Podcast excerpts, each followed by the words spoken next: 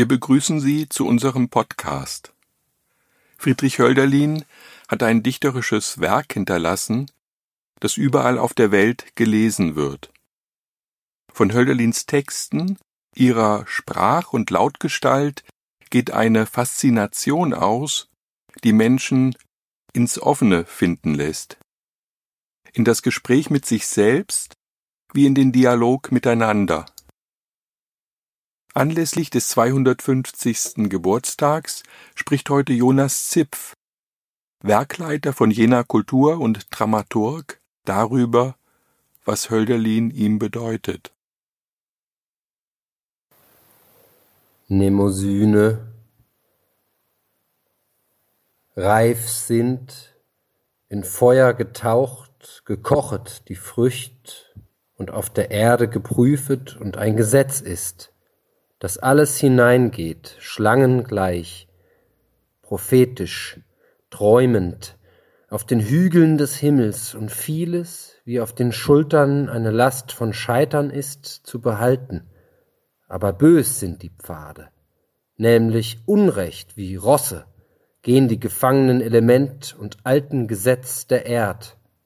Und immer ins Ungebundene gehet eine Sehnsucht, Vieles aber ist zu behalten und Not die Treue. Vorwärts aber und rückwärts wollen wir nicht sehen, uns wiegen lassen wie auf schwankem Kahne der See. Wie aber, Liebes, Sonnenschein am Boden sehen wir und trockenen Staub und heimatlich die Schatten der Wälder, und es blüht an Dächern der Rauch bei alter Krone der Türme friedsam? Gut sind nämlich, hat gegenredend die Seele, ein himmlisches verwundet die Tageszeichen. Denn Schnee, wie Maienblumen, das edelmütige, wo es seie, bedeutend, glänzet auf der grünen Wiese der Alpen, hälftig da, vom Kreuze redend, das gesetzt ist, unterwegs einmal Gestorbenen, auf hoher Straß ein Wandersmann geht zornig, fern ahndend mit dem andern. Aber was ist dies?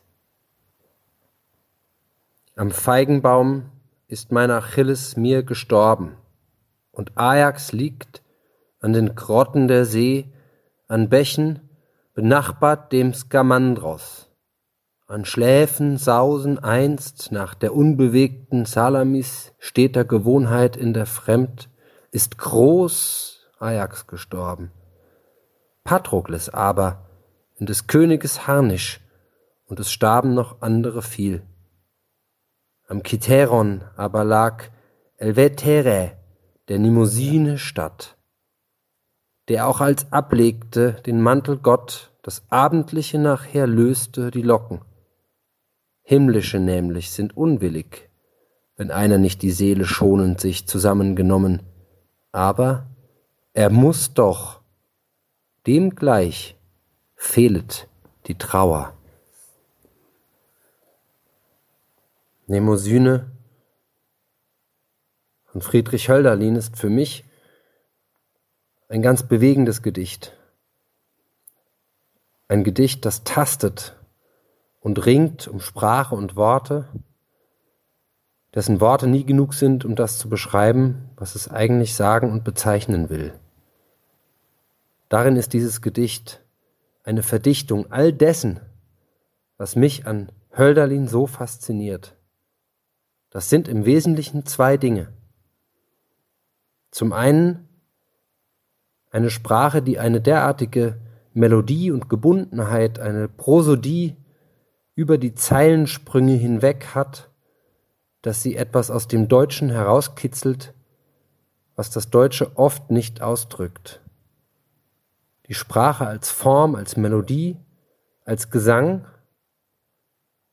und immer dabei nicht in der Lage, wirklich das zu bezeichnen, was bezeichnet wird. Es bleibt etwas Ungefähres und es bleibt eine Lücke. Et etwas, eine Qualität, die den romanischen Sprachen viel näher liegt. Dadurch wird die Sprache performativ. Das gilt ganz besonders für dieses Gedicht Nemosyne. Und das ist das Zweite, was mich an Hölderlin so fasziniert, die performative Kraft, die erst so wirklich zum Tragen kommt, wenn man Hölderlin laut liest oder ihn auf einer Bühne spricht. Insofern ist er vielleicht, und das kann ich als Theatermann sagen, der theatralste der deutschen, der deutschen Dichter. Ein Theatermann durch und durch, der nicht nur um die Melodie der Sprache weiß, sondern darum, dass Sprache selbst immer um Bedeutung ringt und nie ganz fertig sein kann, nie ganz auf den Punkt kommt. Wie sehr diese beiden Aspekte im Kern des Gedichtes Nemosyne liegen, das macht die zweite Fassung deutlich, die Hölderlin geschrieben hat.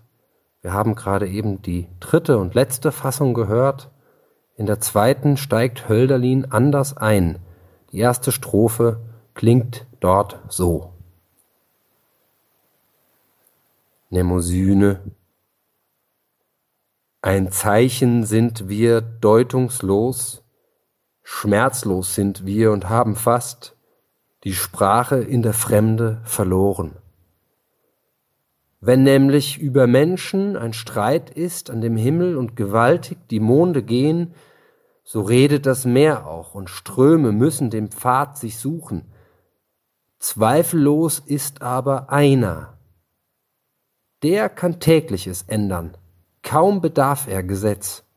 Und es tönet des Blatt und Eichbäume wehen dann neben den Firnen, denn nicht vermögen die himmlischen alles, nämlich es reichen die Sterblichen eh an den Abgrund.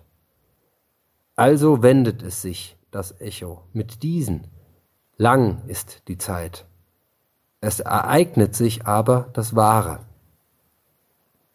In dieser ersten Strophe der zweiten Fassung von Nemosyne stecken drei zentrale Sätze. Ganz am Anfang eines der berühmtesten Zitate von Hölderlin überhaupt, ein Zeichen sind wir deutungslos, schmerzlos sind wir und haben fast die Sprache in der Fremde verloren. Für einen Lyriker und Dichter ein irrsinniger Satz, um in ein Gedicht einzusteigen, denn eigentlich drückt er damit aus, wie ohnmächtig die Sprache ist, ein deutungsloses Zeichen, schmerzlos und die Sprache, die in der Fremde verloren gegangen ist, hier könnte das Gedicht eigentlich schon zu Ende sein. Dennoch tastet er sich voran, ringt mit der Sprache um das, was er ausdrücken möchte und kommt zu einem bemerkenswerten zweiten Höhepunkt in dieser Strophe für mich, der darin besteht, dass er sagt, denn nicht vermögen die Himmlischen alles, nämlich es reichen die Sterblichen eh an den Abgrund. Damit relativiert er jedes Ideal einer Göttlichkeit, die perfekt sein könnte, und sagt noch nebenbei, dass es in Ordnung ist, dass die Sterblichen um diese Perfektion immer nur ringen und das nie erreichen können, denn sie reichen ja eh an den Abgrund. Und dann kommt der eigentliche Hammer am Ende dieser ersten Strophe. Lang ist die Zeit, es ereignet sich aber das Wahre. Ganz egal, wie sehr es mit Sprache zu fassen ist oder nicht, wie es nach Kategorien menschlicher Erfahrung einzuordnen ist oder nicht, das Wahre, das ereignet sich so oder so, auch wenn wir es nicht fassen können, wenn wir es nicht sprechen können, wenn wir es nicht beschreiben können. Es ereignet sich aber das Wahre. Und damit endet die erste Strophe, die, wie ich es bereits sagte, in der dritten Fassung des Gedichts nicht mehr vorhanden ist, aber irrsinnigerweise für Hölderlin eine ganz zentrale Strophe darstellt. Ich habe versucht, es durch meine Deutung zu unterstreichen, indem sie beschreibt, wie sehr Hölderlin mit seiner Sprache um Wahrheit ringt und eben doch nur näherungsweise und es nie ganz erreichen kann. Das ist fast programmatisch und sicher nicht ganz zufällig, dass er diese erste Strophe dann auch in der späteren Fassung gelöscht hat.